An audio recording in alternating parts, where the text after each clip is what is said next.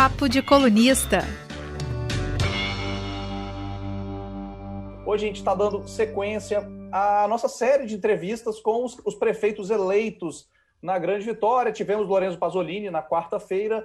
Hoje temos conosco Sérgio Vidigal. Sérgio Vidigal é psiquiatra, foi vereador na Serra, deputado estadual, se elegeu prefeito pela primeira vez em 96.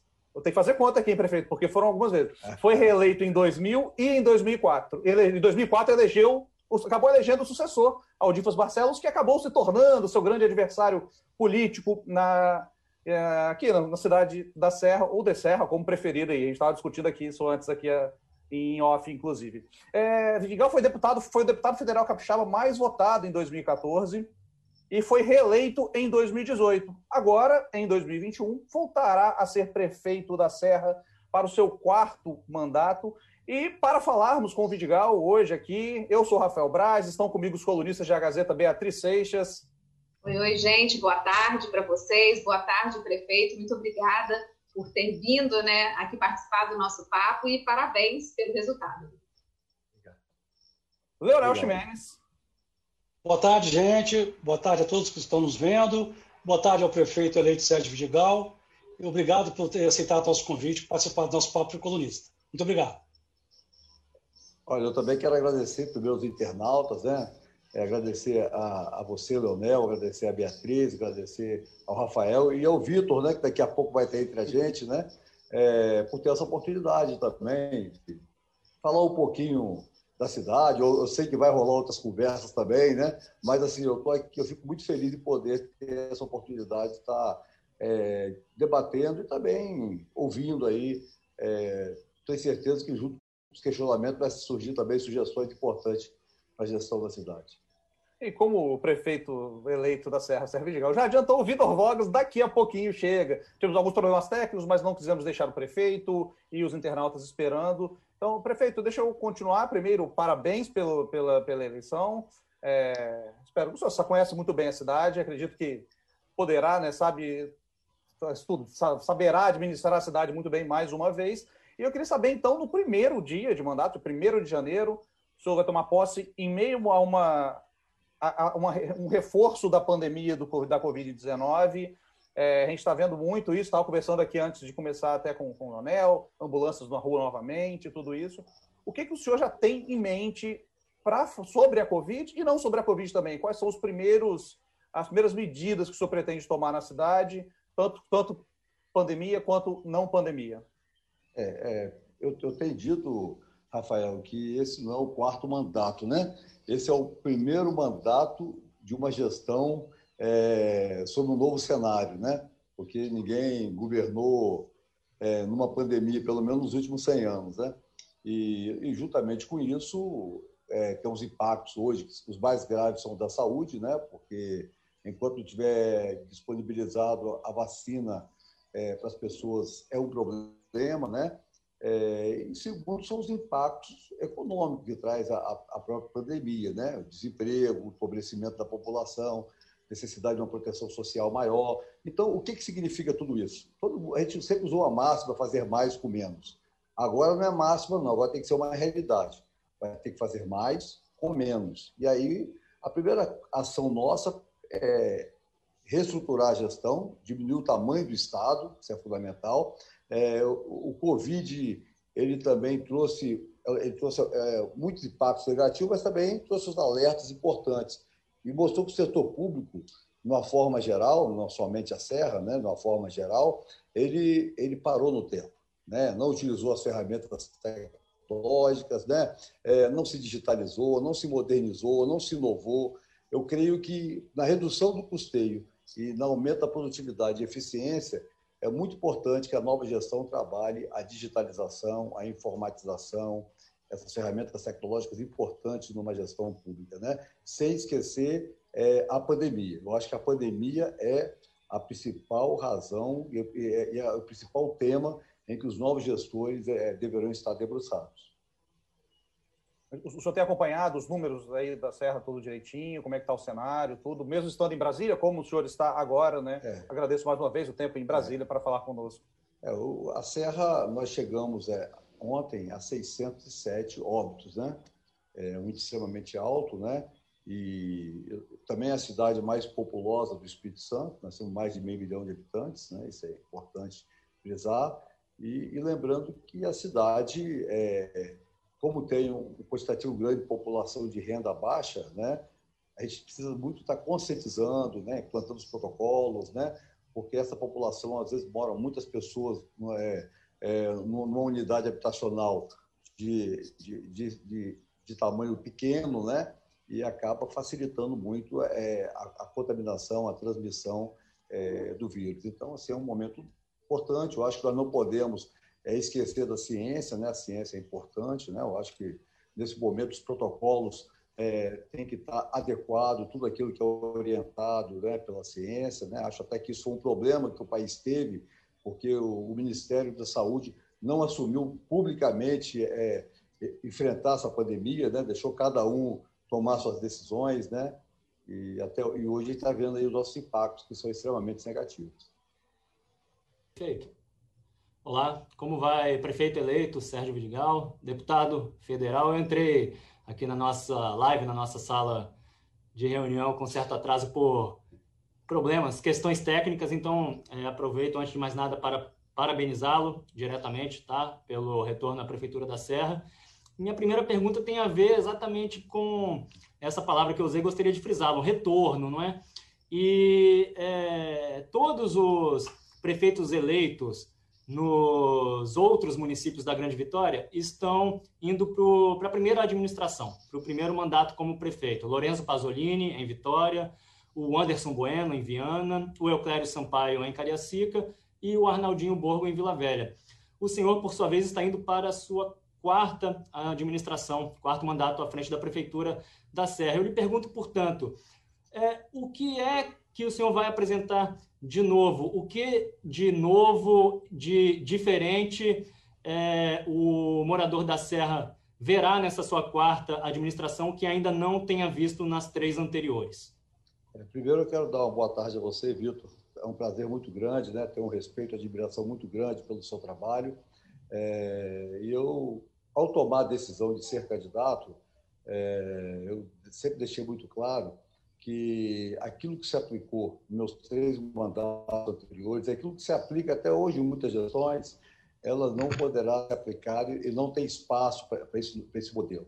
Então, a, a, minha, a minha candidatura, e, colocando meu nome nesse momento, para mim, é para mim é um desafio muito grande. É um cenário que não é um cenário fácil, né? porque mesmo que em 97 era um cenário de muita dificuldade, tinha seis folhas atrasadas, né? mas hoje nós temos um cenário de uma pandemia, um cenário em que o setor público ele não se modernizou, ele não inovou, ele não se conectou com a sociedade.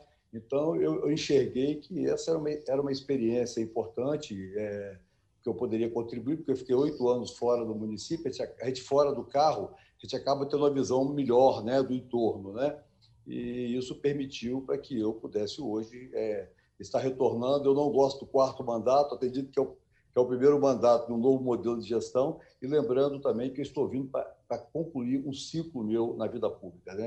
Eu não falei isso na, antes da campanha para não achar que isso é coisa é, de candidato, né? mas eu estou encerrando e eu preciso, eu não tenho desculpa de dizer assim, olha, eu preciso de mais quatro anos. Eu vou ter que, desses quatro anos, eu vou ter que realmente acelerar e superar esses desafios, né? e creio que assim é, tem uma coisa, tem um livro chamado Engenheiros do Caos. Não sei se você já ouviu, é até daquele autor Juliano da Empoli. É, ele diz que essa essa nova política, né? Estão dizendo que as pessoas é, experientes são da velha política, os inexperientes são da nova. Os que não têm capacidade são os autênticos, né? Então, assim, eu, eu creio que é, esse é um momento também que não cabe amadorismo. Mesmo ele sendo os novos prefeitos, é, se eu pudesse dar uma sugestão, monte uma equipe qualificada. Né? Porque se não montar uma equipe qualificada, vai ser muito difícil superar os desafios que todos nós vamos enfrentar, não só no Espírito Santo, no Brasil, de uma forma geral. Perfeito. Bem rapidamente, então, só para. Com direito, se o senhor me dá um direito à réplica, não estamos num debate eleitoral, mas gostaria de recortar e, e pôr em relevo aqui, em destaque, uma expressão que o senhor mesmo usou, é um novo modelo de gestão.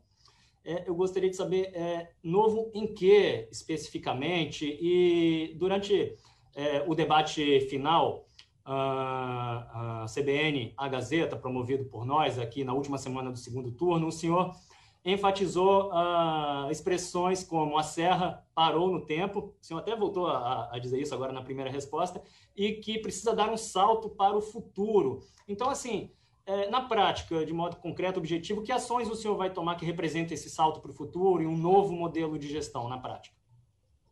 Olha bem, é, antes de falar quais são as ações, eu preciso, se você me permitir, eu preciso falar um pouquinho o cenário que vamos assumir a Prefeitura da Serra.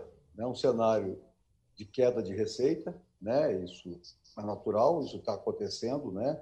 É um cenário é, em que aquele auxílio emergencial, que, que é, hoje é 300, em dezembro ele não terá mais, né? É, e um cenário em que os municípios, devido a crise econômica, a recessão econômica de 2014, 2015, foi aberto uma linha de financiamento é, pela Caixa Econômica e Banco do Brasil com o dinheiro do Fundo de Garantia e a nossa cidade fez uma operação de 380 milhões de reais é, que tem 10 anos para pagar, dois anos de carência. A carência terminava no mês de abril, mas devido à pandemia, né, ela, na verdade, a, você começa a, a deduzir a amortização é, dessa dívida agora a partir de dezembro. Então, esse é um cenário real, né? um cenário em que a Agência Nacional de Saúde divulgou recentemente que só nos, nos, primeiros, nos últimos dois meses mais de 400 mil vidas desligaram do plano de saúde. Isso quer dizer que é muito natural que o Sistema Único de Saúde vai ter que ofertar, é, vai ter uma demanda maior e tem que buscar qualidade né? e, e eficiência na sua gestão. Então, o que a gente está propondo? Tem uma coisa que a cidade, quando eu falo parar no tempo, não é só a Serra, não, eu acho que é a forma geral. Né? O Covid desnudou muito isso. Né? Nós precisamos digitalizar a cidade, nós precisamos é, conectar a cidade com, com o cidadão, de, reduzir o número de secretarias, reduzir o número de carros comissionados, porque temos que enxugar o tamanho da máquina, né? isso é fundamental. E, e, e as duas demandas principais, as duas necessidades principais hoje, chama-se saúde e segurança pública. Né? Então, assim, a gente vai debruçar muito nessas áreas e um novo modelo de gestão é exatamente esse, uma equipe extremamente técnica. É, a minha gestão não tem nenhum compromisso de, de lotear cargos de secretaria de forma política, né? uma coisa que eu fiz questão até para aceitar ser candidato, porque senão a gente não consegue ter resultados. Né? Então, assim, esse, esse é o modelo de gestão que está propondo, cidade digitalizada, com a, com a, com a gestão moderna, inovada, né? uma cidade com ferramentas tecnológicas à disposição da população. E a gente já propõe, nos primeiros 90 dias, já apresentar algumas dessas ações, inclusive implementar é, uma ação que Vitória já tem, funciona muito bem, que é o aplicativo, né? onde a população pode marcar sua consulta online, matricular seu filho, né? fazer sua reclamação, pedir o um licenciamento ao município. Então, essa é a proposta nossa nesse novo momento. E desburocratizar também a gestão pública, principalmente no que tange essa relação com, com os empreendedores da cidade. Prefeito, é, aproveitando o, gancho né, do senhor em relação a essa resposta do Vitor, é, o senhor já, já admite que deve pegar uma prefeitura né, com uma situação mais, delicada em função do, do próprio momento.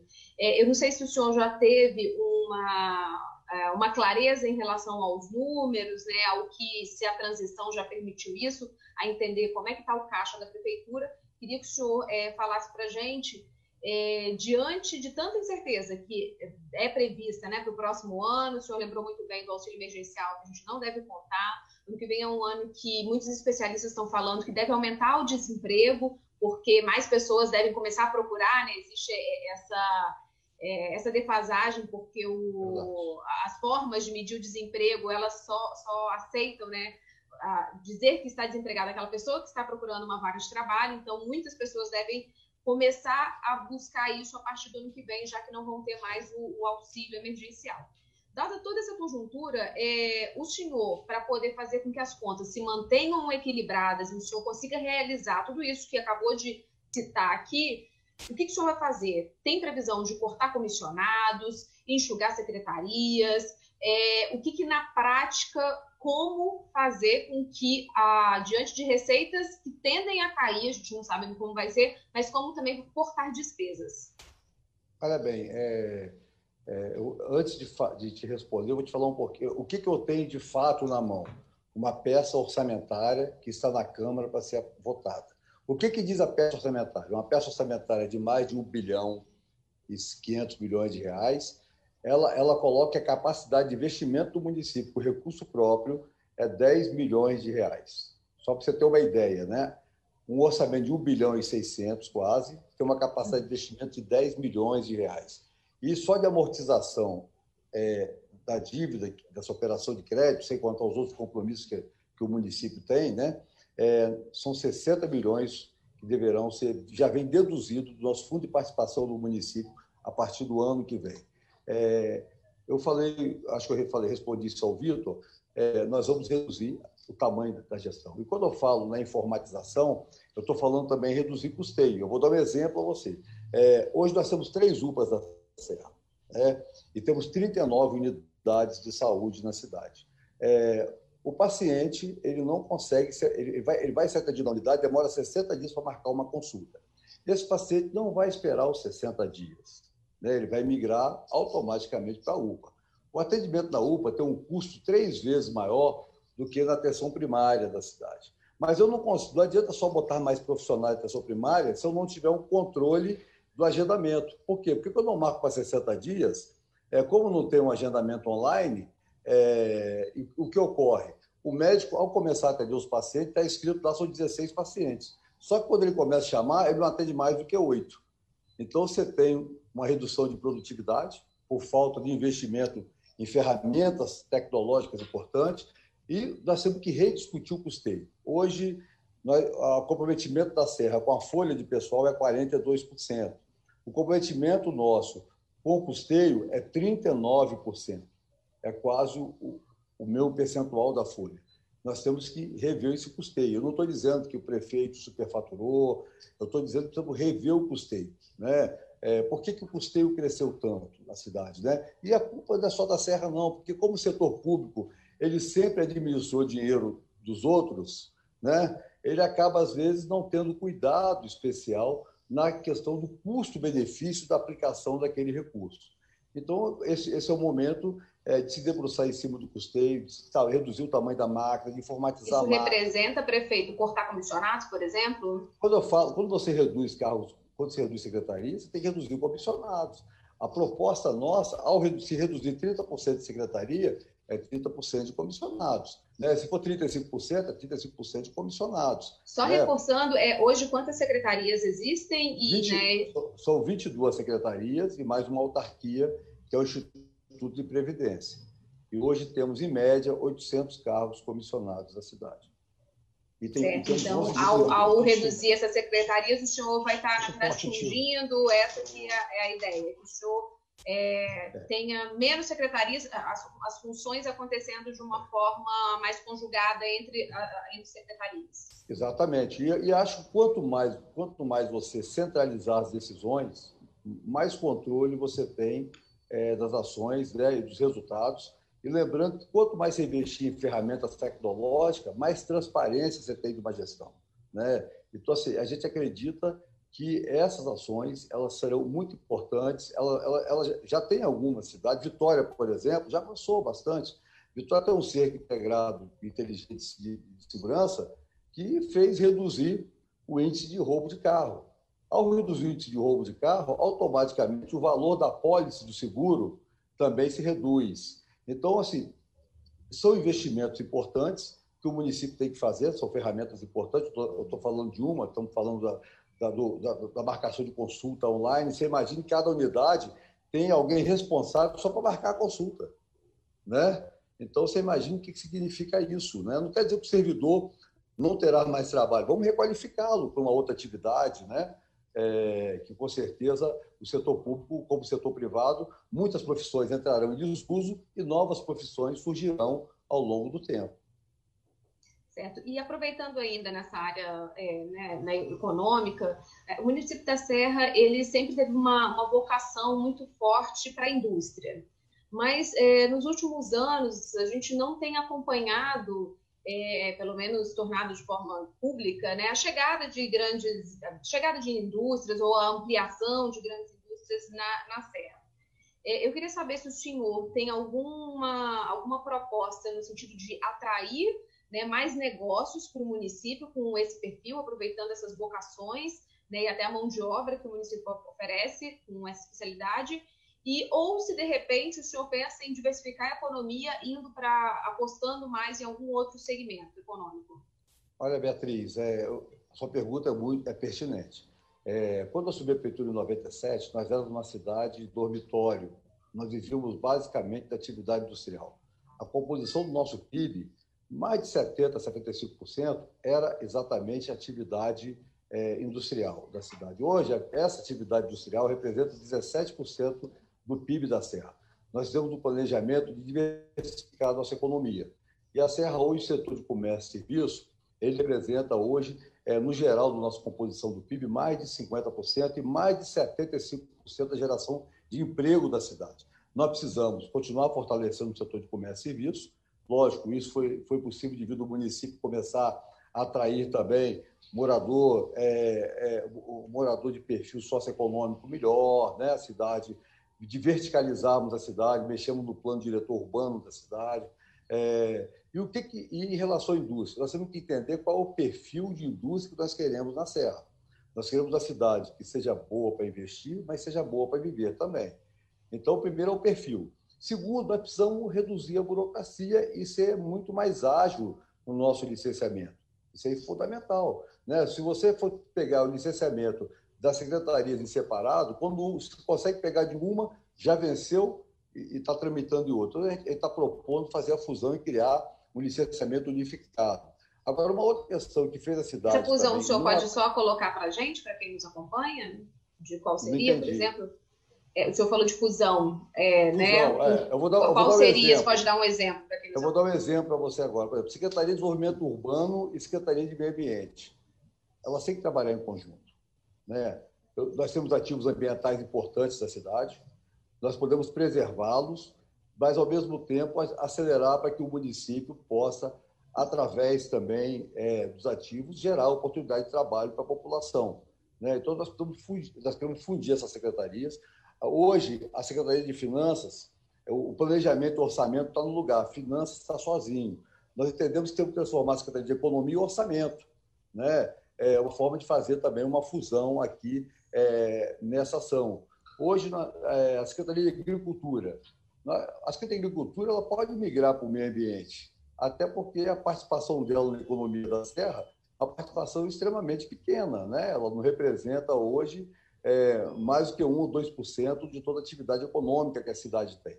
Então, assim, a gente a está buscando essas fusões de forma para dar mais agilidade, para reduzir burocracia, para dar mais rapidez de licenciamento. Você falou uma coisa importante, nós perdemos empresas para a Serra, para o município de, Vila, de Cariacica, para o município de Viana, né? talvez por falta de agilidade. Lógico que hoje grandes empresas elas não vão para a Serra porque hoje tem um incentivo chamado da Sudene, esse ativo da Sudene é do Rio Doce para cima. Então, essas grandes empresas hoje, elas têm migrado muito mais para a região norte do estado, porque tem o incentivo da Sudene. E lembrando que os incentivos municipais, eles também não são tão atrativos, né? precisamos ter agilidade, de fato. Porque quais são os impostos que são diretamente nossos? É o ISS e IPTU.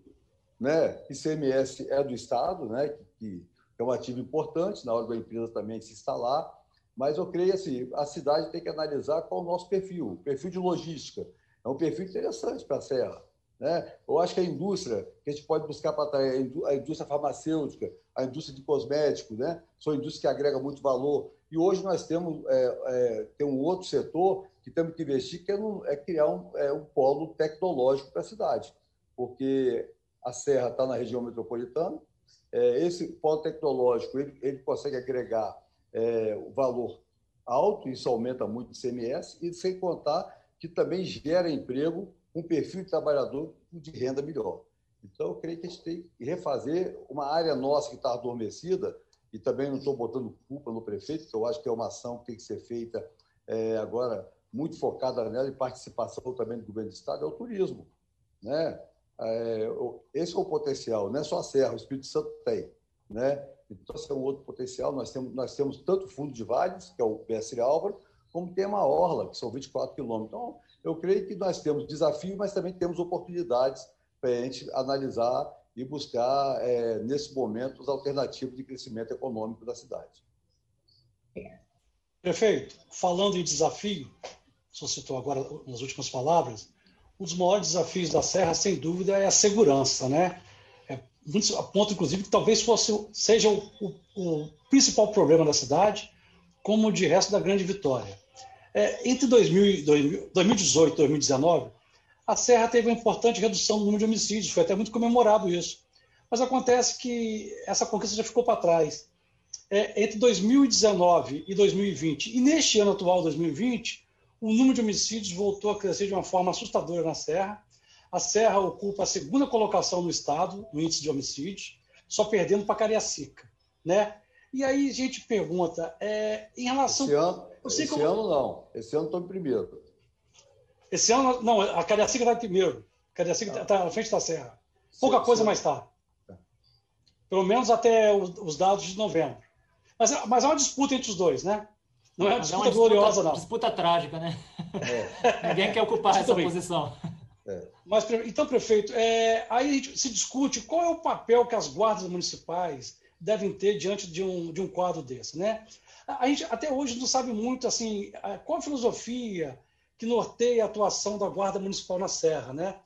É, na sua gestão, qual vai ser o papel que a Guarda vai ter? O senhor pretende aumentar o efetivo, é, mudar a filosofia de atuação, mudar o armamento? Ou seja, na área de segurança, o que, que o senhor pretende fazer? Eu sei que não é o município, não é o principal, não é a principal atribuição à segurança, não é o município, é o Estado e a União, mas é inegável que o município tem que agir diante de um quadro tão calamitoso como nós temos hoje em dia.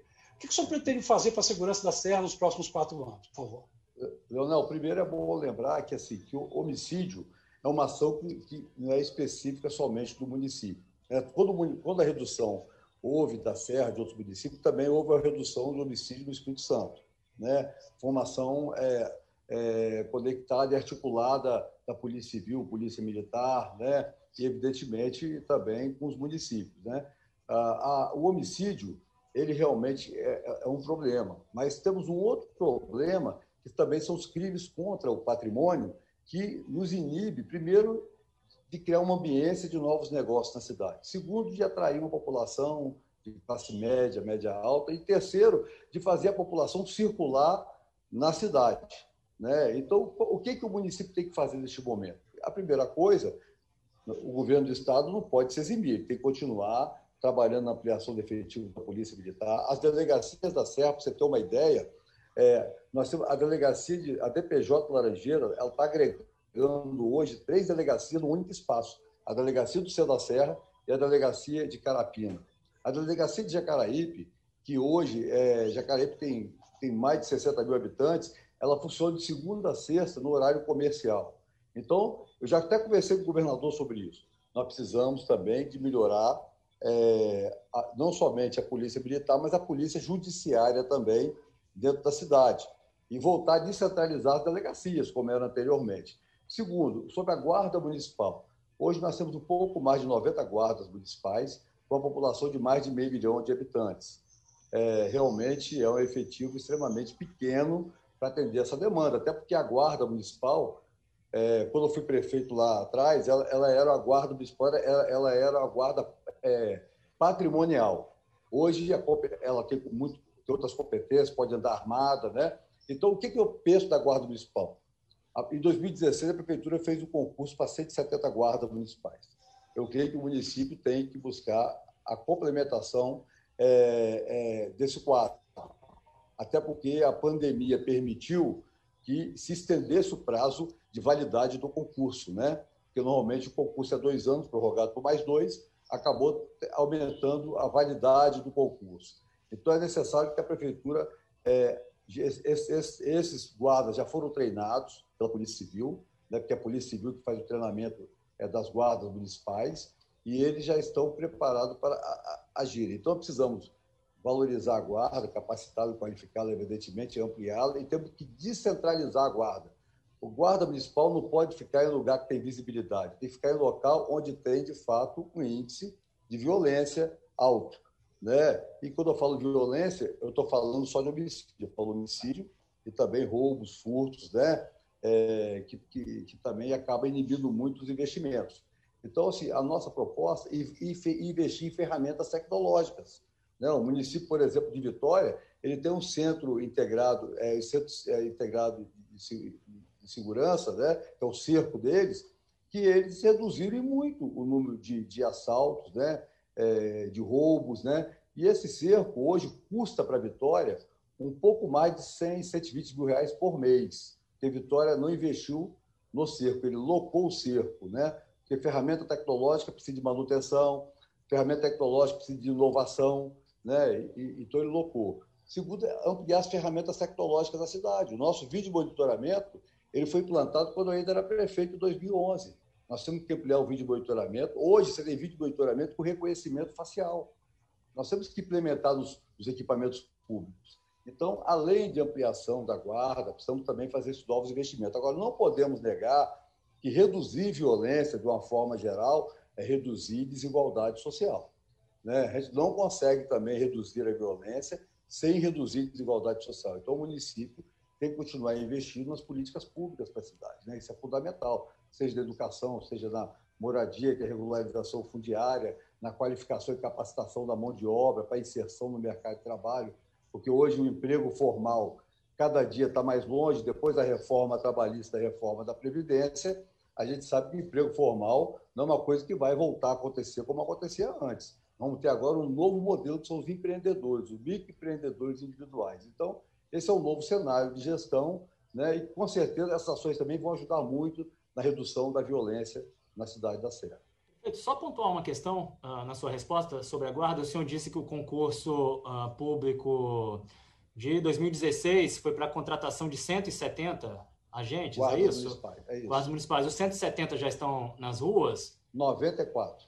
E o senhor pretende é, bom, é, nomear os demais aprovados? Com, e outra, quando fala, e quando fala em, em, que o concurso teve o prazo é, é de validade prorrogado, o senhor quer dizer que pretende uh, uh, fazer um novo concurso dentro desse não, mesmo primeiro, e é. contratar mais agentes? E quantos? Não, primeiro, primeiro, primeiro convocá-lo, o restante, uhum. que já estão treinados para isso. Uhum. Né? E, lógico, aí tem que ser um prazo um pouco mais longo, nós estamos numa crise né, é, econômica, é, já fazer um concurso para complementação, porque nós fizemos um estudo na Serra, a Serra precisa de pelo menos 300 guardas municipais para fazer aquele movimento de guarda municipal comunitário, integrado com a população. Então são a... 130 a mais. O senhor pretende contratar 130 guardas a mais é, num novo verdade, concurso, além exatamente. dos 170 do primeiro?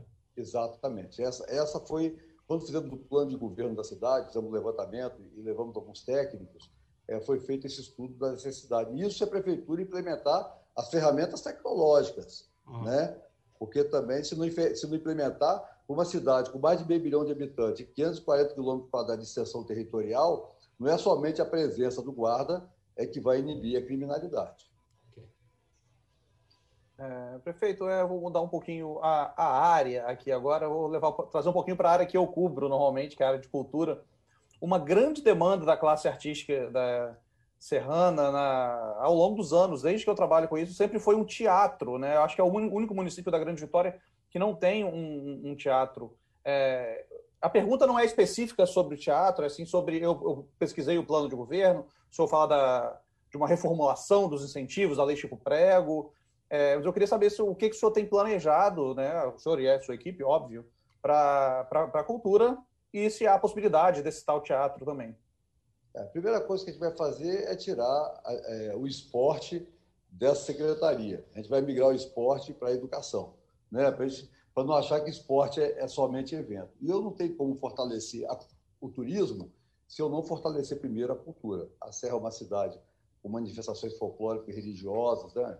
tem lá seu sítio histórico, né? uma cidade que completou agora 464 anos, e nós precisamos é, é, rever a lei Chico Prego, porque há quatro anos que ela não se aplica mais na cidade, isso é importante. Lógico, aproveitar também rever alguns critérios, né, que são importantes.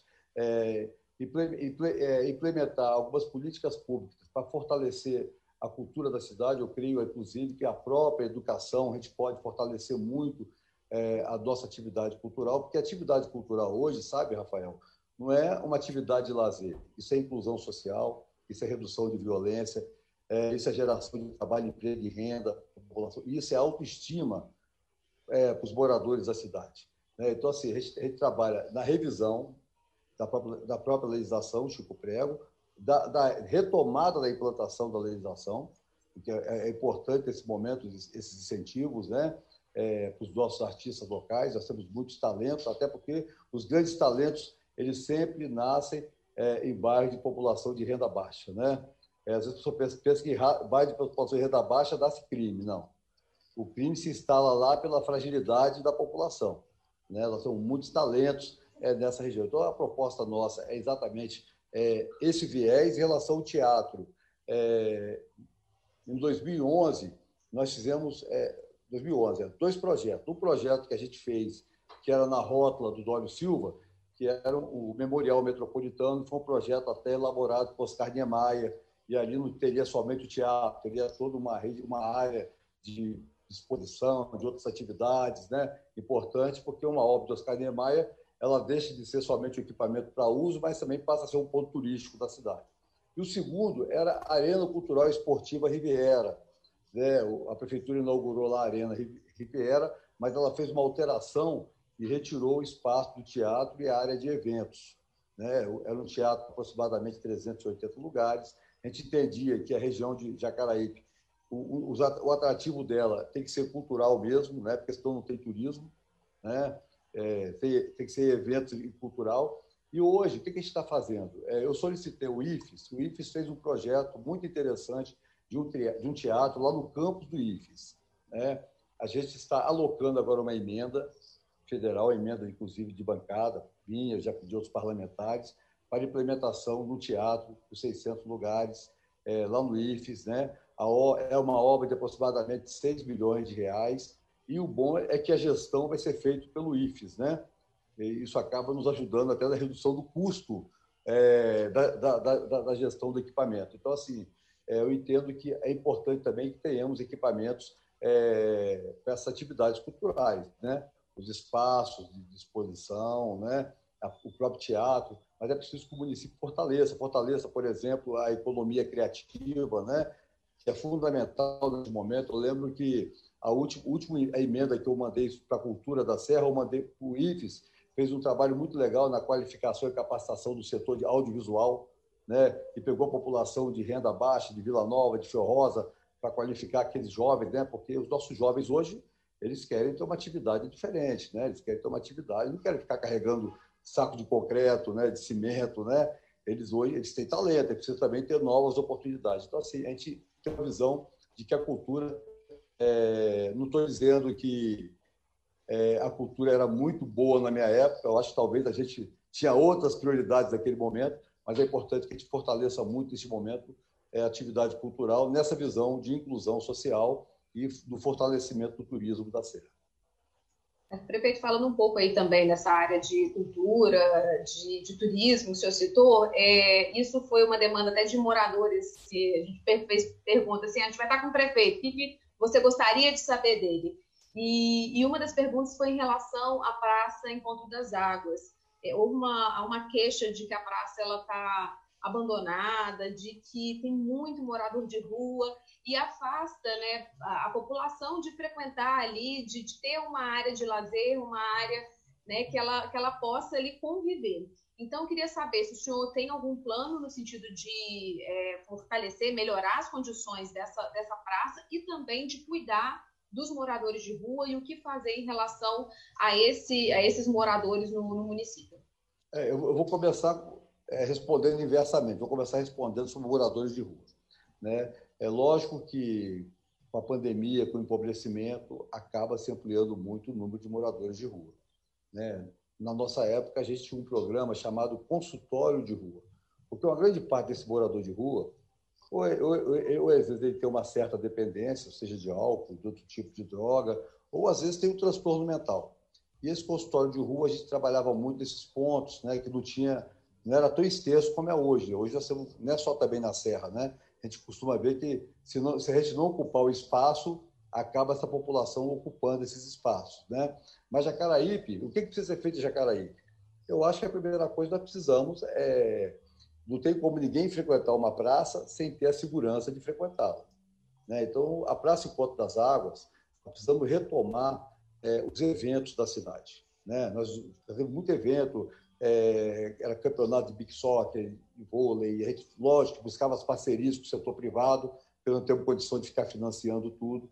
Né? Fazia muitos eventos da praça, feiras da praça. Então, o município precisa voltar com o programa consultório de rua, para fazer esse recolhimento, né? e automaticamente, às vezes, muitos moradores não são nem da Serra, né? assistente social, fazer é, é, o seu egresso lá é, pra, da cidade de onde ele veio, né? E, e, e, e, faz, e, fazer as ferramentas de vídeo monitoramento com reconhecimento facial para dar tranquilidade. E uma outra proposta, a Serra, no último mandato, nós fizemos todo, é, é, circulamos toda a Serra com fibra ótica. Nós precisamos agora começar a implementar é, as redes de Wi-Fi é, nos equipamentos públicos, porque para que a gente possa também atrair né, os nossos jovens para participar desses equipamentos. E, e a Praça Porto das Águas é uma praça muito grande, extensa e que realmente hoje precisa de ter um olhar diferenciado até para a gente fortalecer o que é perfil de Jacaraípe. o nosso perfil é turismo, né? Jacaraípe não vai receber indústria, né? Apesar que eu falei com o governador recentemente, nós precisamos de retomar a obra do contorno de Jacaraípe, que é uma obra estruturante importante, que é enquanto a rodovia é, S010 passar por dentro de Jacaraípe, nos impossibilita muito de transformar Jacaraípe também no grande centro comercial, gastronômico, né? Que tem um perfil interessante para isso, e até de população é, de, valor, de, de, construção de valor agregado maior para a população com perfil de classe econômica melhor, porque é um litoral. Né? Você ter uma ideia, Beatriz, o metro quadrado de Jacaraípe hoje é mais barato que o metro quadrado de Novo Horizonte.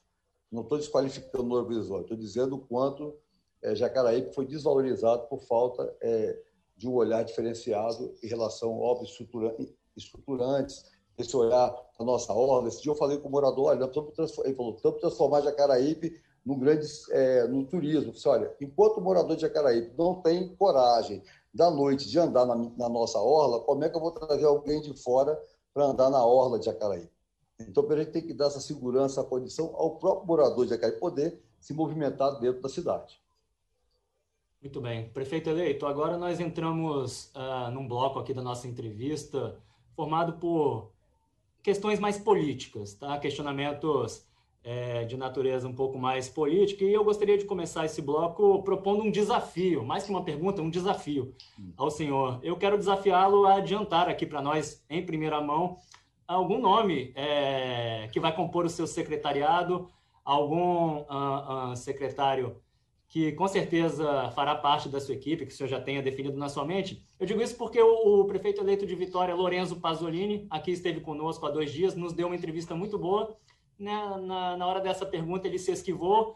Ele até é, fez muitos elogios ao, ao Ícaro, ao delegado Ícaro Rugins, que a gente fala, ah, então vai ser o secretário Municipal de Segurança de Vitória. Ele disse que não, não é bem assim, calma, e acaba de anunciá-lo nesta tarde como secretário de Segurança de Vitória. Quero saber se o senhor pode ir um pouquinho além, dar esse salto para o futuro e nos dar algum nome, por gentileza. Olha bem, é, eu, eu, tenho dito que é, na Bíblia está escrito, é, na Eclesiastes, que há tempo para todas as coisas, né? Então, o nosso primeiro tempo foi de montar a, a equipe de transição. Isso, isso não quer dizer que eu não esteja conversando vários técnicos em relação à montagem de equipe. Né? Uhum. É, eu, eu, eu, eu, eu, assumi o compromisso de, após a minha diplomação, que será dia 17, quinta-feira próxima, é, a gente começar a divulgar é, alguns secretários da equipe. Uma coisa eu vou te reafirmar: em todas as secretarias do município, principalmente as estratégicas, Secretaria de Atividade e Meio, elas serão ocupadas por técnicos. Né? Eu não estou desqualificando o político. Eu acho que o técnico ele tem condição de ter uma visão política. Eu acho muito difícil o político ter uma visão técnica, nenhuma crítica à política, né? É uma coisa que é uma experiência de vida que eu tenho. Né? Então a gente está montando esse quadro. É, eu creio que algumas secretarias é, logo após a diplomação, a gente vai começar a divulgar alguns nomes, né? É, e, e, antes de, do, do, de, de, assumir, todos os nomes estarão divulgados, até porque eu preciso, a equipe tem que sentar, tem que conversar. E outra coisa também que eu esqueci de falar é que eu, eu, eu falei no início da minha fala que eu estou fazendo uma reestruturação da gestão.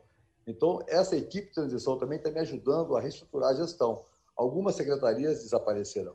Né? Então, a gente também está vendo qual o tamanho que vai ficar as secretarias do município, até para a gente poder fazer esses convites. Mas você pode ter certeza que a gente está conversando né? Uhum. Mas eu, é, eu, não, Agora... eu, não, vou poder, eu não vou poder te atender, apesar de eu gostar muito de você, mas não vou poder te atender não. na sua solicitação. Tudo bem. No entanto, prefeito eleito, ainda nesse tópico, é, nós todos aqui temos uma curiosidade específica sobre o seu vice-prefeito eleito com o senhor na sua chapa, o Tiago Carreiro. É, ainda que o senhor não possa, não queira adiantar a pasta, gostaríamos de, de, saber, gostaríamos todos de saber se ele acumulará alguma secretaria, é, o seu vice, Tiago Carreiro, e outra, se a sua esposa, a ex-deputada Sueli Vidigal, é, ainda que não como secretária ou ocupando nenhum cargo específico, terá alguma participação ou alguma influência na sua próxima administração? Primeiro eu tenho que falar que que Sueli tem uma participação total no meu coração né? Meu coração pertence a ela, então é, a Sueli não pode sair da minha Sextou. Sextou. Da, da, minha, da minha gestão. Prefeito da, romântico declarando. É, Sextou, prefeito. É, da, é, da, minha gestão, é, uma das coisas que eu falei que o modelo é diferente, não que eu estou desqualificando parentes, mas nós não levaremos nenhum tipo de parentesco para o município. Né? Eu acho que esse é um momento novo. É, eu não posso errar, eu não posso atrasar nas minhas respostas eu tenho que ter autonomia de cobrar, né? Então, assim, é, a Sueli, uma grande companheira, hoje nós temos cinco netos, né? Então, ela, ela tem muita atividade em casa e ela também é, me ajuda no equilíbrio dentro de casa, porque às vezes quando a gente chega meio preocupado, né? E, mas a Sueli não irá participar da gestão, ocupando nenhum tipo de cargo, né? É, na nossa gestão. Acho que ela já deu uma contribuição importante para mim no meu primeiro mandato, quando ela foi secretária de promoção social né? mas assim, neste momento não estará ocupando nenhum tipo de espaço e a Sueli também não irá disputar nenhum tipo de eleição mais, até porque nós estamos fechando um ciclo na nossa casa. E tanto que quando eu terminar esse mandato, eu também não serei mais candidato. Posso até participar, se algum dia alguém me convidar para poder orientar orientar candidato da Serra, prefeito, ou candidato em nenhuma candidato outra. geral, de modo geral. Nem o governador? É. Não, o governador. Nem o governador? Eu, eu, acho que o governador, é, eu acho que eu, eu, tive um time melhor. Né? Eu acho que eu tive um time melhor. Né? Eu, e também. Oi? Quando? Porque o senhor concorreu em 2006, perdeu no primeiro turno para o, o Paulo Artung e chegou a pensar em concorrer novamente depois disso? É, eu acho o que, o que aconteceu. Eu não gosto de tocar nesse assunto de política, porque a gente tentou construir um, um projeto na Serra que a gente pudesse se tornar vários aliados para que a Serra pudesse apresentar um governador para o Espírito Santo. Esse projeto desmontou, não teve mais sequência. Então, é, eu creio que depois de 2010 é, eu vejo que essa possibilidade de colocar como candidato a governador, ela, ela ficou muito longe esse processo, né? É, então, é, eu não estou trabalhando isso, isso mais na minha vida, é, mas vou estar tá participando, vou participar é, pra, pra, no palanque do próximo governador, é, vou participar é, também na, na, eleição do próximo prefeito da cidade da Serra, né? Mas para que eu possa participar, eu tenho que estar muito avaliado. Então, eu tenho que eu trabalhar e apresentar resultados para a população. Pois é, é prefeito eleito, é, é, o senhor então está nos, nos contando aqui, nos revelando para o papo de colunista em primeira mão que esse será o seu último mandato eletivo. Depois de 2024 encerrado esse próximo mandato, o senhor não vai mais concorrer a nenhuma eleição. eleição. Exatamente. É, eu gostaria de saber o seguinte, voltando à minha pergunta sobre o vice-prefeito, o senhor vai ter que... Eu, eu é, quero responder, é, exatamente. É. Perfeito, o senhor vai ter que preparar um sucessor, como o senhor fez com o Aldifax é. Barcelos lá atrás. Acabou não dando muito certo depois, na sequência, mas o senhor já tem algum nome em mente para começar não, a formar não, desde já como acho, esse potencial eu, sucessor? Eu acho, eu acho que o meu vice... É, primeiro, uma composição extremamente simbólica, porque é um rapaz extremamente jovem, dinâmico, né? uma visão muito aberta, né? É, entendendo que o setor público também tem que fazer, fazer parcerias públicas privadas, que temos que aproveitar o talento do setor privado também dentro do setor público, né? Então ele não será simplesmente um vice, né? Não vai ser, não, vai, não ficará ocioso, terá uma atividade na gestão. A gente vai conversar sobre isso, porque eu não posso escalar alguém onde esse alguém acha que não pode fazer o seu melhor. Né? Nós vamos conversar um pouco sobre esse assunto, mas com certeza é, ele estará participando é, da nossa gestão, não somente compondo chapa de vice, mas participando ativamente da gestão. Em relação Como secretário? A, uhum. Eu creio que sim. É, uhum. co, eu creio, não, prefeito, vice-ocioso é um perigo, né, prefeito? Oi? Olha o Michel Temer, vice-ocioso é um perigo, né? Não, mas Michel Temer, o Michel Temer, ele era um cara da política, né? Eu acho que quando o Michel Temer foi escolhido ser vice, ele foi feito muito mais uma composição que o PT tinha naquele momento de manutenção de poder do que, de fato, numa composição de administração. Né? É o meu Saiu sentimento. Caro, né? Oi, esse é o meu sentimento que eu tenho. A, a, a vinda do Tiago é uma composição de, de gestão, de administração, porque o, o Tiago não tinha, não, não trazia com ele nenhum partido, o Tiago trazia com ele, nenhum, agregava nenhum tipo de voto já consolidado, né? ele veio realmente para mostrar que a gente queria fazer uma gestão diferente e queríamos botar um vice que pudesse contribuir nesse novo cenário da gestão das terras. Ele é um microempresário, tem uma boa experiência no setor privado, então ele pode contribuir muito conosco é, nesse novo momento. Respondi a você, Vitor? Sim, perfeitamente. É, o tá, Leonel tem uma, uma pergunta Sim. na sequência, que de acordo com o nosso roteiro, eu vou Perfeito. passar a bola para ele. Obrigado, Vitor. Prefeito, o seu partido, o PDT, abriga uma das principais lideranças de oposição ao governo Bolsonaro, que é o ex-deputado, ex-governador, ex-ministro Ciro Gomes. Né? É uma referência, inclusive, uma posição muito dura ao Bolsonaro e ao governo federal. O senhor também é o deputado federal do partido, do PDT, também da bancada de oposição ao governo federal. É do jogo democrático. Agora, o senhor talvez acha que talvez isso, nos próximos quatro anos, pelo menos nos próximos dois que o Bolsonaro tem de mandato ainda.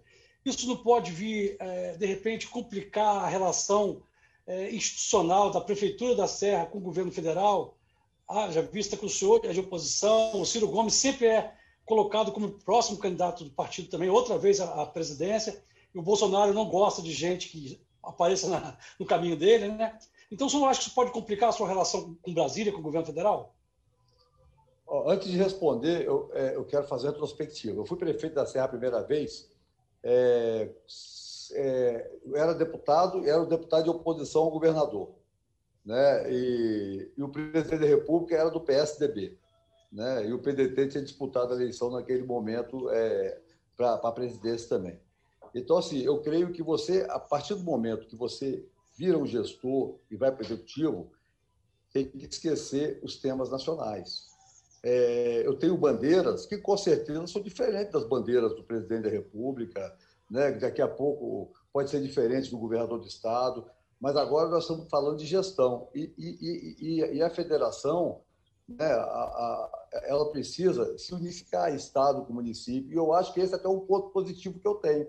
A minha capacidade de relacionamento e articulação, tanto com o executivo estadual como executivo federal, porque, você ter uma ideia, hoje, é, você aprovar um projeto do governo federal, você não precisa ser amigo do presidente, você tem que ter um projeto, porque hoje os ministérios têm estrutura técnica para analisar os projetos. Vou dar um exemplo: o Hospital Materno Infantil da Serra. Quando nós conseguimos habilitar, ele foi aprovado pelo Ministério da Saúde. Foi um pedido que eu fiz ao presidente, que a bancada fez ao presidente. Ele foi habilitado porque era um projeto que se enquadrava dentro daquilo que o Ministério defendia naquele momento.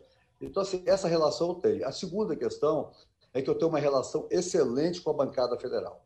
Para você ter uma ideia, hoje, depois de 2015, as emendas de bancada elas são impositivas. O governo federal tem obrigação de cumpri-las, não é somente a emenda individual do parlamento. E a emenda de bancada hoje do Espírito Santo é, a mesma, é o mesmo valor da emenda de bancada de São Paulo. Então, essa articula é a mesma do Brasil inteiro, evidentemente. Essa articulação ela é importante para que a gente possa dar continuidade às obras importantes. Qual é a obra mais importante hoje que a Serra tem e que depende dos recursos federais, é o controle do mestre-alvo. E, e, e, até agora o que foi executado não foi fruto de orçamento da União, foi fruto de emendas de bancada. E, e para o ano que vem será também emendas de bancada.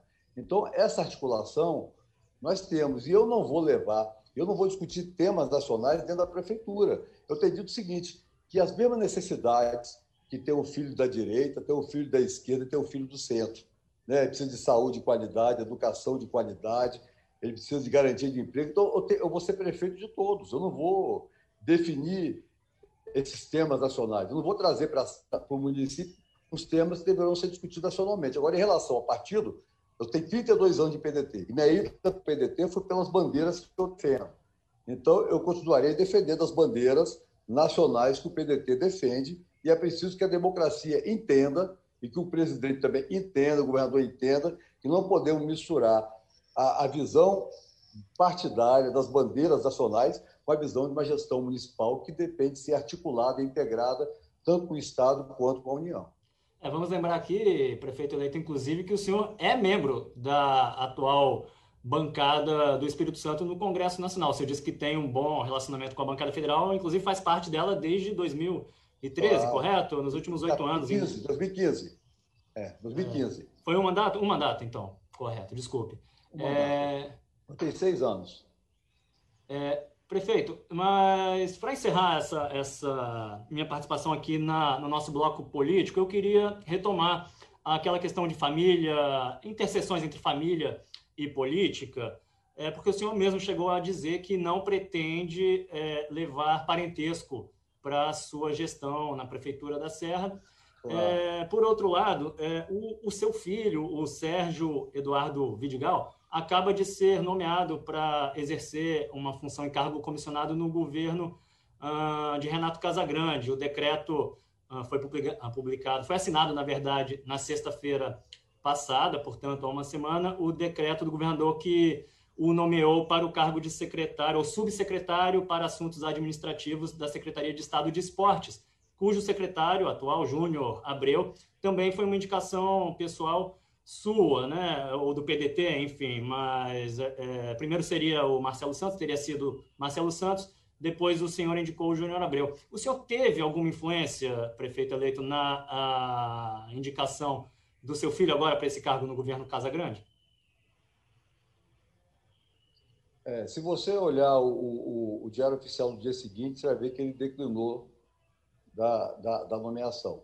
Né? O meu filho não está nomeado como subsecretário. Lógico que nada impede que, em algum momento, alguém o convidá-lo para alguma coisa, né? se achar que ele tem condição de ocupá-lo, porque também não é porque ser filho de político que também está é, tá condenado a, a a não participar da vida pública, né? É, então, assim, ele, ele, não está nomeado neste momento, ele declinou no dia seguinte, foi feito o ato, uhum. tornando sem efeito, tal, tal, né? E, e, lógico, se em algum momento ele for convidado para alguma atividade, é uma decisão pessoal dele, né? Quando eu falo que no nosso município a gente não terá, é porque essa é uma decisão minha, né? nós não teremos é, é, um grau de parentesco ocupando, não porque é desqualificado, é porque a gente, é, a cobrança minha vai ser muito grande da gestão, porque eu serei muito cobrado.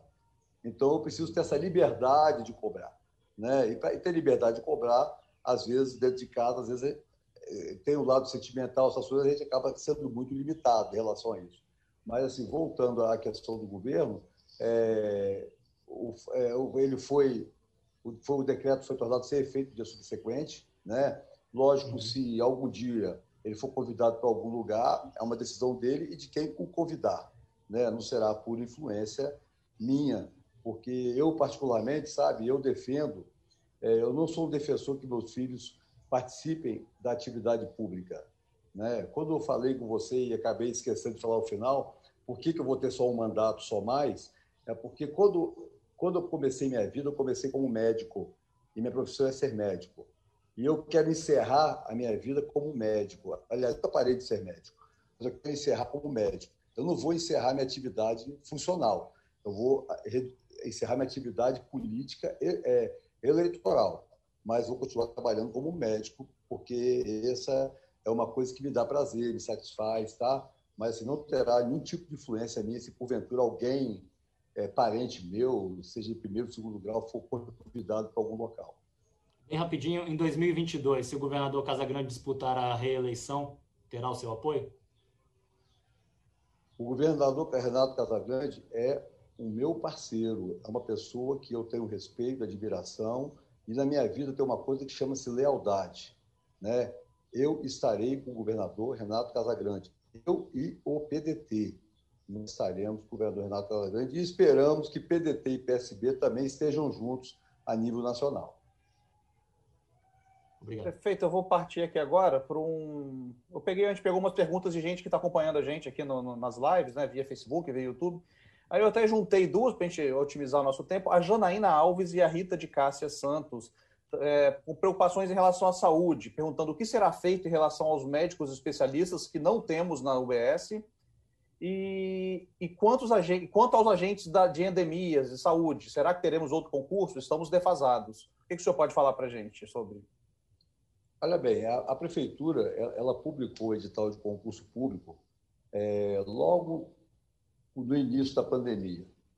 Fez que ela pudesse, é, que ela realmente é, suspendesse o concurso por várias razões até.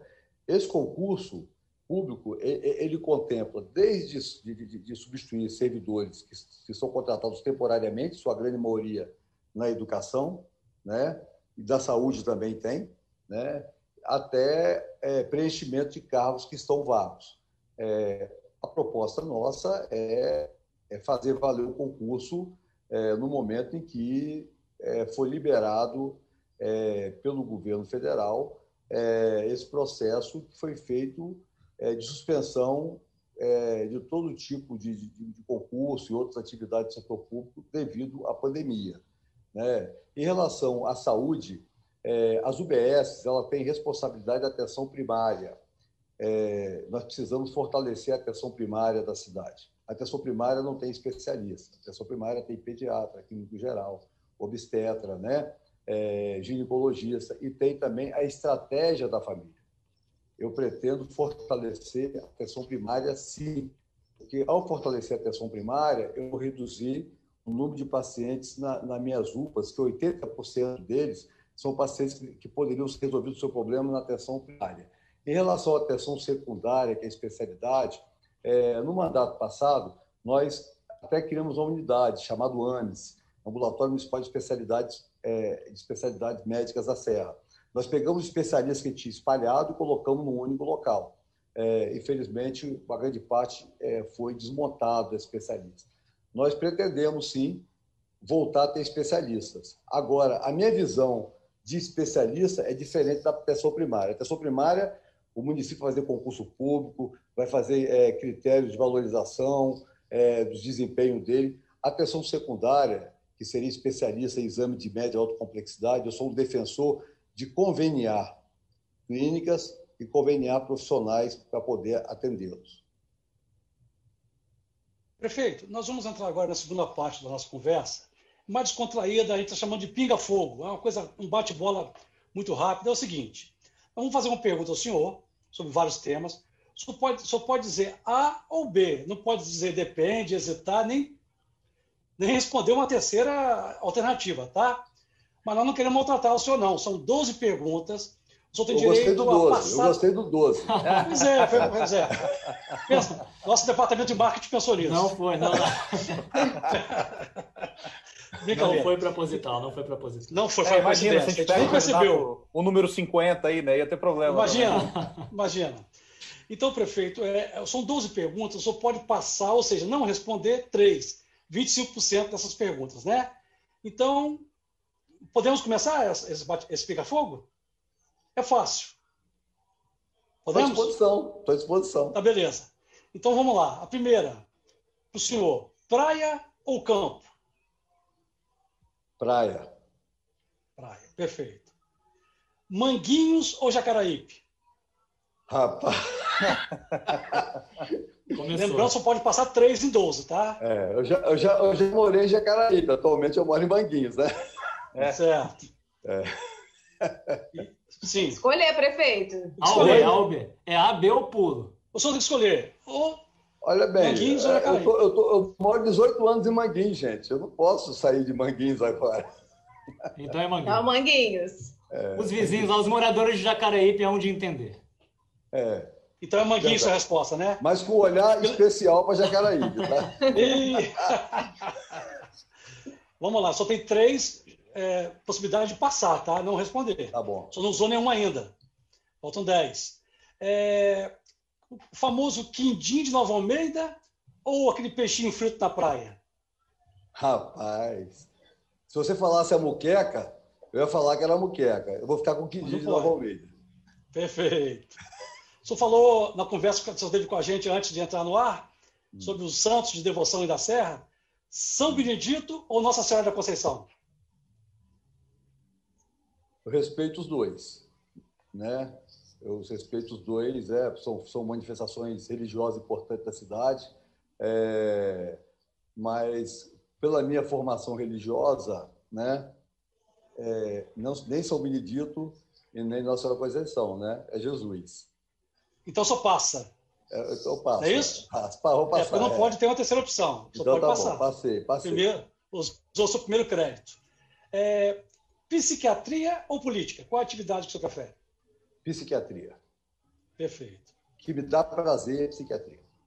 Perfeito. Brizola ou Lula? Brizola? Oh, meu Deus. ah, tá. Essa é fácil, vezes. É, fácil, né? Sem pestanejar. É. Nessa mesma pegada, Ciro é. ou Bolsonaro? Ciro. Continuando essa pegada. Casa Grande ou Paulo Artung? Nesse momento, Casa Grande. Perfeito. Aldifas ou Fábio Duarte? Olha bem, eu posso passar essa? Porque pode, todos dois já só tem dois. Todos dois já foram meus amigos. Se eu falar de um só, eu vou discriminar o outro. Então, tá vou passar essa. Cota. Tá? Tá, só para sua cota, tá? Só para a cota. O... Para fechar. Mas as perguntas já estavam respondidas antes. Já tinha feito a declaração de amor ao PDT, já tinha falado que o Casagrande é um grande parceiro. Né? Já tinha. Foi, foi fácil. Já facilitou o final. Faltou. Ô, Leonel, acho que você pulou, né? A última Opa. não, hein? Que é do melhor vizinho. Ah, é, e fui eu mesmo que tinha até, até sugerido. É a penúltima, na realidade. Melhor vizinho para a Serra, Cariacica ou Vitória? Cariacica. Cariacica, Vitória, né? Vitória é o nosso concorrente, rapaz. Na divisão do ICMS, no rateio do ICMS? Do ICMS? Claro, ICMS, atividade econômica, né? É a nossa competição com Vitória. Leonel, da ruína Perfeito. também, tá? Eu esqueci outro, prefeito. Eu tô mal aqui. é, e fui eu que sugeri também. É o Leonel que tá pulando. Você que Psiquiatria, tá pulo, tá vendo? Psiquiatria para mim também. Prefeito, Ruína de Queimado ou Igreja dos Reis Magos Nova Almeida? São duas referências do município. Igreja Reis Magos de Nova Almeida. Perfeito. Agora sim, né, Bio? A última, né? Isso. Especial de fim do ano, de Roberto Carlos ou a sabatina Papo de Colunista? A Sabatina. Oh, oh, ah, pelo amor de Deus. Tá sempre será convidado para retornar aqui, prefeito. O senhor sempre terá Ótimo, cadeira prefeito. Olha, olha bem, é, é, Roberto Carlos eu já vi vários anos consecutivos. Sabatina, o privilégio é hoje, amigo. Obrigado, prefeito. Obrigado, prefeito. O prefeito, e agora continuando né, nessa, nesse ritmo aí, mais é. de conhecer um pouquinho o senhor, né? Para quem, embora a Serra conheça muito bem o senhor, né, já que há tantos anos já, já esteve administrando o município, mas nem todo mundo teve a oportunidade de conhecer, conhecer o lado mais pessoal. Então, agora a gente vai conhecer né, quem é um pouco Sérgio Vidigal. E aí, quero fazer uma pergunta: o que é mais difícil? Ser deputado em bancada de oposição a Bolsonaro no Congresso, enfrentar a oposição ao senhor na Serra ou torcer para o Fluminense? Mais difícil? É... Mais difícil? Uhum. Ah, mais difícil é esse modelo aqui de, de oposição, né? Porque o Brasil polarizou, polarizou muito a política, né? A democracia ficou muito reduzido o tamanho dela, né? Então, é, eu acho que o mais complicado é esse que Deus está me livrando dele, eu estou voltando da cena. mais difícil, então, fazer oposição ao governo Bolsonaro lá no Congresso. Oi? O mais, é o mais difícil, complicado. então, é fazer oposição ao atual governo é, Bolsonaro no Congresso. É. E, e, prefeito, após um dia muito, muito estressante, eu. Um dia muito estressante? Isso, acabou, após o senhor teve um dia, difícil, ah. muito estressante. O que, que o senhor faz para poder dar uma desestressada? Relaxado. Para casa. Não tem lugar melhor do que dentro da casa da gente. Nossa. Ir para casa é o melhor negócio do mundo. Prefeito eleito, minha vez agora. Com quem o senhor não gostaria de jeito nenhum de ficar preso no elevador? Rapaz, eu não fiquei preso no elevador, não, hein? Não deve ser uma tarefa muito boa, não. Uh, eu, eu, eu, não tenho assim ninguém especial, não. Não tem, não. O, o desespecial. Eu tenho facilidade né? de conviver com todo mundo, não tem problema em relação a isso, não. Okay. Eu tenho muita dificuldade. Tá certo. Prefeito eleito. E música, o senhor deve curtir, como todos nós. Eu gostaria de saber que música o senhor ouve para relaxar. A música que eu mais gosto, eu gosto muito de música gospel, né? Eu sou evangélico, eu gosto muito, muito. E música secular que eu também gosto, eu gosto de MPB. Uhum. Né? Eu gosto muito de MPB. Isso para é, relaxar, né? É... Para dar aquela descansada mas e para é, se animar. Música... Oi? E, e, quando o senhor Não, quer se animar? Olha bem, música gospel, você tem as duas. Você tem, você tem para relaxar ah, é? e tem para ah, ficar é? animado. É. Dependendo se você pegar uma música gospel, né, pentecostal, se pegar um louvor pentecostal, o negócio pega fogo. Ah, é? né? Então ela anima. Mas aí como é que faz? Tem lado A e lado B ali dentro do, do, do culto? Não? não, agora o bom do YouTube é que você vai escolhendo as músicas que você quer, você vai separando, né? Tá certo. Assim, é, a minha igreja, eu sou, eu sou batista, né? A minha igreja não é uma igreja pentecostal, né? a igreja mais tradicional, mas eu gosto muito dessas músicas pentecostais. Ok. Agora eu vou deixar, estou com o microfone ligado? Estou, achei que estava desligado. É, prefeito, agora de verdade, agora é para é reta final de verdade, porque eles ficam falando que é a reta final e sempre enganam o senhor. É, uma frase que o senhor carrega, que o senhor leva para a vida. É, uma frase que eu carrego com muita frequência, é, eu, essa é a frase da minha mãe. É, só fale o que você sabe de, de bom é, da pessoa que você convive. Né? Eu acho muito legal isso. Né? Eu acho que é muito ruim a gente ficar falando mal das outras pessoas. Né? É uma frase que você, nunca vai me ver falando mal de absolutamente ninguém. De adversário, concorrente, né? É, tem facilidade de perdoar, só não tem Alzheimer. Né? Um, um ídolo. Mas, assim, essa frase eu trago. Oi? Um ídolo que o senhor carregue, alguma pessoa que você admira? Meu pai. Meu pai. Comigo agora, Muito prefeito, voltando. Um filme. Um filme específico? Eu, eu Sim, não tenho um filme específico, não. Eu gosto muito de filme de drama e suspense. Né? Certo. Mas assim, eu não tenho assim um filme específico, não. É que o senhor da Serra, né? Drama e suspense é. Eu acho que é porque eu sou psiquiatra, Serra, né? negócio de suspense, acho que é por causa da psiquiatria, né? Eu só não gosto de terror, mas suspense eu gosto. É, o suspense é. mergulha na, na, cabeça das pessoas ali, mexe com o é, sentimento. Né? É, pois é. Prefeito eleito, e um livro que você indicaria para nós?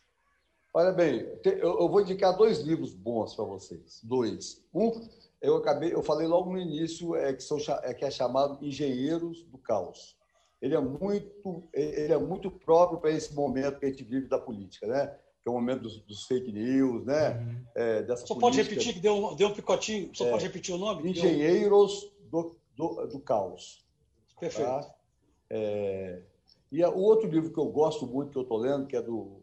É, ai, meu Deus, é Michael Sudell, é o Justiça. É, a, é, a hora de fazer a coisa certa. É a hora de fazer a coisa certa, uma coisa desse tipo. Eu gosto muito também desse livro. Atualmente eu tenho, eu, eu tenho, tenho me debruçado muito lendo esses dois livros, né?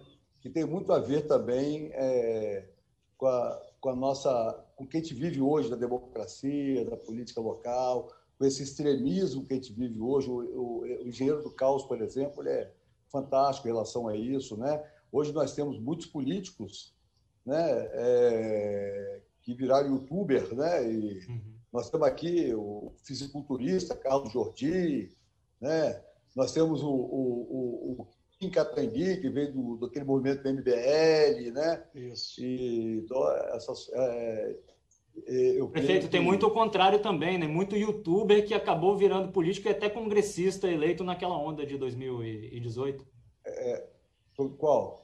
É, não, na, na eleição de 2018, muito youtuber que, que ganhou popularidade ali e depois foi para a política, não? Sim, é isso que eu estou falando. É, então, o assim, próprio Kim é, Kataguiri que ele citou, né? O Kim Kataguiri, é, o, o, o, Carlos Jordi, né? É o outro também que, que, que ficou, ficou famoso, porque ele, todo, eu fiz culturista cheio de tatuagem, né? YouTube famoso, né? Então, assim, é, eu, eu, por isso que eu acho interessante esse livro, né?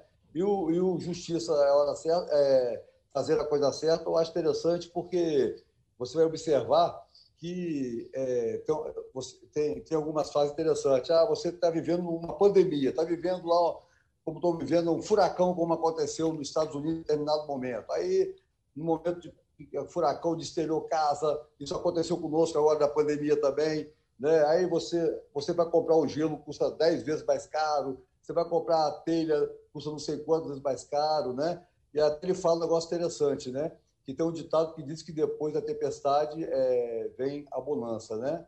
É, na verdade, é, não é isso, né? Depois, depois da, da, da tempestade vem o, os aproveitadores, né? Então, é, isso é muito comum da nossa, da nossa, do, do nosso sistema capitalista, né?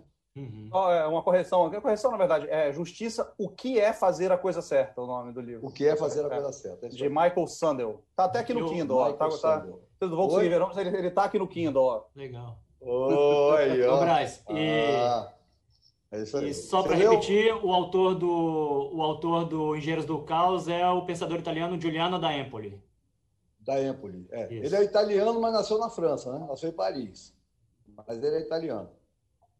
Mas eu não li ainda não, prefeito. Quem leu foi, foi a Conge aqui, de casa, que pegou para ler é. o livro. É, e, prefeito, então acho que é isso. Gostaríamos de agradecer muito pela sua presença, pela disponibilidade do seu tempo aí de Brasília, de falar com a gente. Espero que o senhor tenha gostado. A gente gostou pra caramba do papo. Muito, muito. Foi muito, muito. bacana. A gente conhecer um pouco mais do, do, do, do homem, do, do, do, médico, psiquiatra é, Sérgio Vidigal. E desejar mais uma vez para você uma boa administração, os nossos parabéns pela, pela, pela, pela, pela eleição e que só administre tudo como o senhor falou, sem exportar com direita, esquerda, quem votou, quem não votou. Sou o prefeito da Serra, representante de todos os moradores do município da Serra. Então é isso. É, deixa um recado para quem está nos acompanhando. Tem gente da Serra, gente que não é da Serra, gente de todos os cantos do mundo. A internet tem essas coisas hoje em dia, né?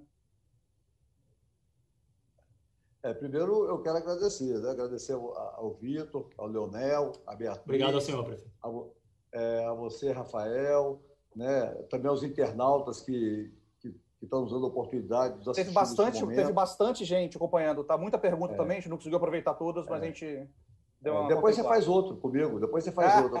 Vamos fazer? É. Oferece não, hein, não, Depois daquela resposta, é, depois, depois daquela Oi, resposta depois final... Se elogiou o papo, aí vai continuar o papo. Se nós estamos acima do rei Roberto Carlos, o senhor terá a vaga cativa aqui no Papo do Colunista. Olha bem, mas agradecer a todos, agradecer aos moradores da Serra, tanto aqueles que votaram em mim, quanto os que não votaram também, né? O meu, o meu papel agora é fidelizar os que votaram e conquistar os que não votaram, né? É, com trabalho, com resultado, né? E dizer que a gente. A minha motivação é fazer um governo para todos, um governo que a gente vai buscar todas as forças políticas da cidade, buscar a união das pessoas, que todos tenham a mesma oportunidade, é, e desejar um feliz Natal para todos, né? E que 2021 seja de longe bem melhor que 2020, né? Gente, muito obrigado. Obrigado a todo mundo que acompanhou a gente. O, obrigado, o nosso Papo de Colunista vai estar disponível nas plataformas de áudio em formato podcast. Esse vídeo da nossa livecast, da nossa live, vai estar também no Facebook daqui a pouquinho, vai estar no YouTube de A Gazeta. E fique ligado aqui, porque quarta-feira, semana quarta-feira que vem, a gente volta dando, dando segmento à, à série de entrevistas com os prefeitos eleitos na Grande Vitória. E eu, mais uma vez, me esqueci de quem é o próximo, se é o Clério ou se é o Arnaldinho. Beatriz. Eu te ajudo. É Arnaldinho que vai estar com a gente Arnaldinho. na quarta-feira, também às quatro da tarde. E na sexta-feira, fechando a nossa né, sequência de entrevistas com os prefeitos da Grande, Grande Vitória, o prefeito eleito Euclério Sampaio. Então, fico, já fica o convite para vocês participarem com a gente também na próxima semana. É isso, gente. Muito obrigado. Se cuidem, usem máscara. A pandemia não foi embora. Estamos vivendo um momento ainda delicado, muito sanitário, muito complicado. Obrigado pela audiência, obrigado pelo carinho. Semana que vem a gente se encontra quarta e sexta às 16 horas. Arnaldinho e Euclério. Arnaldinho na quarta, Vila Velha. Euclério Sampaio na sexta-feira, prefeito eleito de Cariacica. Muito obrigado. Valeu. Um abraço. Obrigado. Na próxima semana tem mais Papo de Colunista em agazeta.com.br e nas principais plataformas digitais. Trabalhos técnicos Farley Sil. Sonoplastia Leandro Rodrigues. Edição Gabriela Martins e Vanessa Escardo. Edição executiva Abdo Filho. Direção geral Elaine Silva.